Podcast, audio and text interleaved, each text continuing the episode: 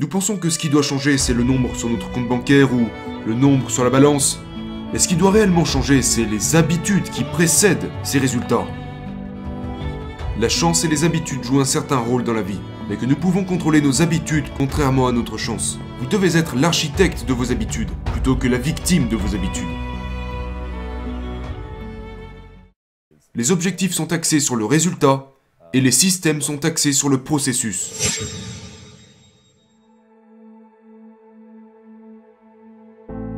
Commencer, qu'est-ce qu'une habitude? Et pourquoi êtes-vous obsédé par cela? Ouais, ok.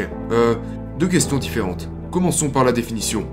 La définition technique de l'habitude est un comportement qui a été répété suffisamment de fois pour finalement devenir plus ou moins automatique. C'est des choses que vous pouvez faire sans avoir à y penser. Débrancher le grippin après chaque utilisation, nouer ses chaussures ou se brosser les dents.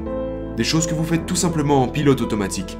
Maintenant, nous utilisons le mot habitude pour décrire des choses différentes de celle-ci, et on va en parler plus en détail. Vous pourriez dire des choses comme je veux prendre l'habitude de m'entraîner, d'accord ou je veux prendre l'habitude d'écrire tous les jours. Et je vois ce que vous voulez dire. Vous voulez dire que vous voulez en faire une pratique régulière, comme suivre un rituel au quotidien.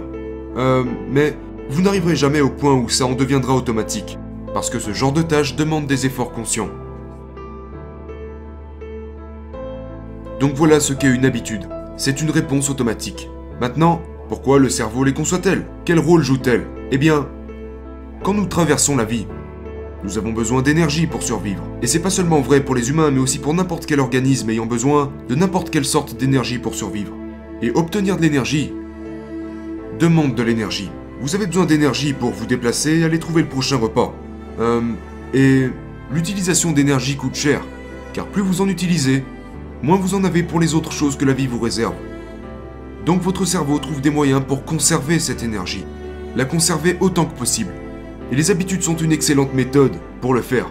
Donc, par exemple, lorsque nos ancêtres erraient dans la savane, s'il y avait une parcelle de baie à 100 mètres d'eux, il aurait été logique d'aller dans cette parcelle de baie plutôt que dans celle qui était genre de l'autre côté de la montagne. Ils s'orientaient vers le chemin avec le moins de résistance.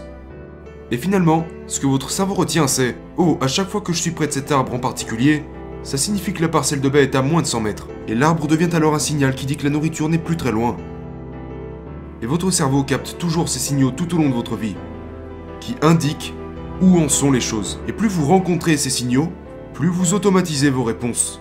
Jusqu'au point où dès que vous croisez cet arbre, vous n'avez même plus besoin d'y penser. Vous le faites automatiquement. Et cela rend tout le processus de, de recherche d'énergie, de résolution de problèmes de la vie et tout ça plus facile. Ça vous demandera moins d'énergie, d'attention et d'effort qu'avant. Donc c'est comme un algorithme créé par notre cerveau. Oui, je pense que c'est une bonne façon de le décrire. C'est comme un algorithme sur lequel vous pouvez compter. C'est un script cognitif, un raccourci mental que vous pouvez utiliser à chaque fois que votre situation est en accord avec. Et c'est vrai, pas seulement pour ce qui est de trouver la nourriture, qui est essentielle pour notre survie, mais aussi pour toutes les tâches quotidiennes. Car toutes ces tâches demandent aussi de l'énergie. Donc quelque chose comme faire ses lacets, votre cerveau retient le contexte. Par exemple, j'ai une chaussure à mon pied et ces lacets sont défaits. Ce qui signifie que je vais effectuer cette petite routine durant laquelle je vais nouer cette chaussure. La première fois que vous le faites, ça vous demande de l'énergie. Mais après, quand vous l'avez fait 100 fois, 1000 fois ou 10 000 fois, au bout d'un certain temps, vous n'avez même plus à y penser. Vous pouvez avoir une conversation avec quelqu'un, écouter un podcast ou réfléchir à votre liste de choses à faire, et vous gardez cette énergie que vous devriez normalement utiliser pour lasser vos chaussures, pour l'utiliser dans autre chose. Et c'est peut-être le point le plus important à propos des habitudes. Vous dépensez moins d'énergie. Plutôt que de galérer avec ces lacets et d'essayer de les faire, vous pouvez finalement les faire rapidement et avec fluidité, ce qui vous permet d'économiser de l'énergie pour les prochaines tâches. Donc, c'est pourquoi votre cerveau les construit. Et c'est le rôle que détient vos habitudes. Et puis, pourquoi me suis-je intéressé à elles? J'ai commencé à réaliser, et c'est ce que j'ai laissé entendre il y a quelque temps maintenant, c'est que la chance et les habitudes jouent un certain rôle dans la vie mais que nous pouvons contrôler nos habitudes contrairement à notre chance. Et le plus drôle, c'est que nous les construisons tout le temps. Mais beaucoup de gens n'ont pas l'impression de contrôler leurs habitudes. Ils ont l'impression que ce sont leurs habitudes qui prennent le contrôle sur eux. Ils sont comme des victimes de ces mauvaises routines. Mais une fois que vous commencez à y plonger un peu plus en profondeur, genre découvrir qu'est-ce qu'une habitude et comment elle fonctionne, alors vous commencez à développer plus de contrôle sur elle. devez être l'architecte de vos habitudes, plutôt que la victime de vos habitudes.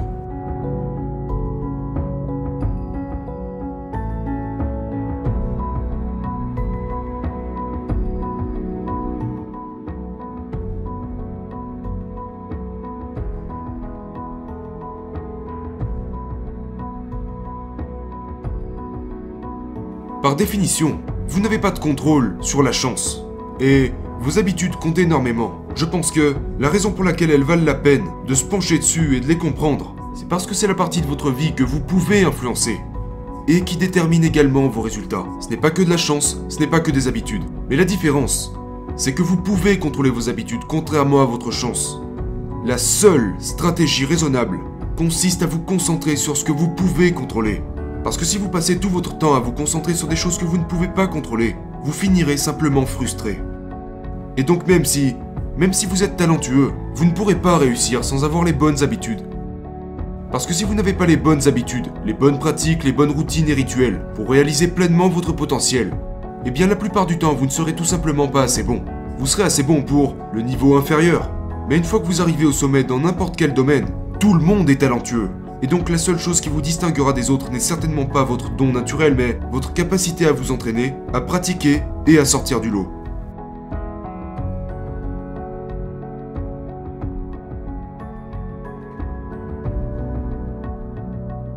Vos résultats dans la vie sont souvent le reflet de vos habitudes. Vous savez, genre, la plupart du temps, les gens disent je veux plus d'argent, je veux perdre du poids ou je voudrais tel ou tel résultat. Mais la vérité, c'est que votre compte bancaire est juste le reflet de vos habitudes financières. Votre poids est juste le reflet de vos habitudes alimentaires. Vos connaissances sont le reflet de vos habitudes d'apprentissage et de lecture. Et donc, en fait, nous pensons que ce qui doit changer, c'est le nombre sur notre compte bancaire ou le nombre sur la balance. Mais ce qui doit réellement changer, c'est les habitudes qui précèdent ces résultats. Je pense que c'est une des raisons pour lesquelles les petites habitudes sont si importantes. Elles ne transforment pas nécessairement votre vie du jour au lendemain. Genre, faire une pompe par jour ne va pas transformer votre corps. Mais cette pompe vote pour être le type de personne qui ne manque pas ses séances d'entraînement. Ou méditer une minute par jour ne va pas vous donner une sensation immédiate de tranquillité dans votre vie mais cette minute contribue au fait de devenir une personne qui médite de jour en jour.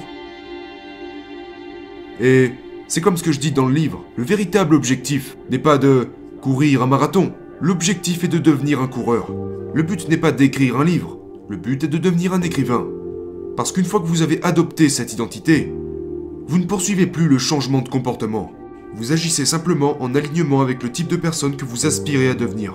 Et c'est ce changement d'identité qui impactera véritablement votre comportement. Parce qu'une fois que vous avez changé cette histoire interne, il est beaucoup plus facile de se pointer chaque jour. Vous ne vous motivez même plus vraiment à le faire. C'est juste, c'est comme ça. Voilà qui je suis à partir de maintenant. Imaginons que vous avez deux personnes qui entrent dans une pièce. Et il y a un paquet de cigarettes sur la table. Une des personnes le voit et elle ressent cette envie de fumer et de piquer une cigarette du paquet. Mais l'autre personne, elle, n'a jamais fumé de sa vie. Pourtant, elle voit le même signal visuel. Mais elle se dit Oh, c'est juste un paquet de cigarettes. Et elle continue.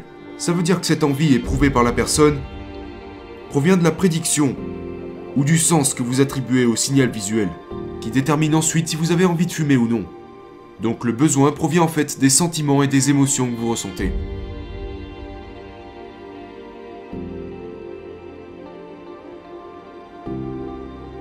Avant de critiquer les objectifs, je me dois de vous dire que j'étais quelqu'un qui était très axé sur les objectifs. Pendant longtemps, je me fixais des objectifs dans tout ce que je faisais. Genre, les notes que je voulais à l'école, les charges que je voulais soulever à la salle, le montant de mes revenus mensuels, tout était axé sur les objectifs. Puis je me suis retourné quelques années plus tard, et j'ai réalisé, je n'avais atteint qu'une partie d'entre eux, peut-être 10 à 20%. Donc fixer clairement l'objectif n'était pas la chose qui déterminait si j'allais l'atteindre ou non. Parce que, la plupart du temps, je ne les atteignais pas. Donc je me posais cette question, genre, qu'est-ce qu'il faut que je fasse alors? Maintenant, euh, parlons de l'approche systémique. Je dirais que les objectifs servent une mission. Ça ne veut pas dire qu'ils sont inutiles. Ils sont bons pour définir un sens de direction, pour savoir où je dois diriger mon attention. Ils sont bons aussi pour filtrer. Ce que je veux dire par là, c'est que c'est vraiment facile, tout au long de la vie, de se laisser approcher par des gens qui viennent avec des opportunités différentes des vôtres, ou qui vous présentent un nouveau domaine qui n'est pas le vôtre mais qui pourrait vous intéresser. Et vous commencez à accepter ces choses, parce que c'est nouveau et excitant. Mais si vous avez un objectif, il est beaucoup plus facile de dire non aux choses qui s'y opposent. Donc, si vous vous entraînez pour les Jeux Olympiques, et que vos amis veulent aller au bar, il devient facile pour vous de leur dire non, parce que votre objectif vous donne un filtre extrêmement clair, vous permettant de vous orienter dans les bonnes directions. Donc ça c'est le côté positif des objectifs. Mais ils ont aussi un côté négatif, qui doit être rectifié grâce à la mise en place de systèmes. Ma façon de les décrire serait les objectifs sont axés sur le résultat et les systèmes sont axés sur le processus. Les systèmes sont en fait les séries d'habitudes ou d'étapes que vous décidez de suivre pour atteindre votre ultime objectif. Par exemple, si vous êtes entraîneur de basket, votre objectif pourrait être gagner le championnat, mais votre système serait axé sur la façon dont vous recrutez d'autres entraîneurs et joueurs, de quelle façon vous entraînez vos joueurs, votre façon de revisionner les vidéos des matchs et de vous préparer pour les prochains, c'est vos systèmes.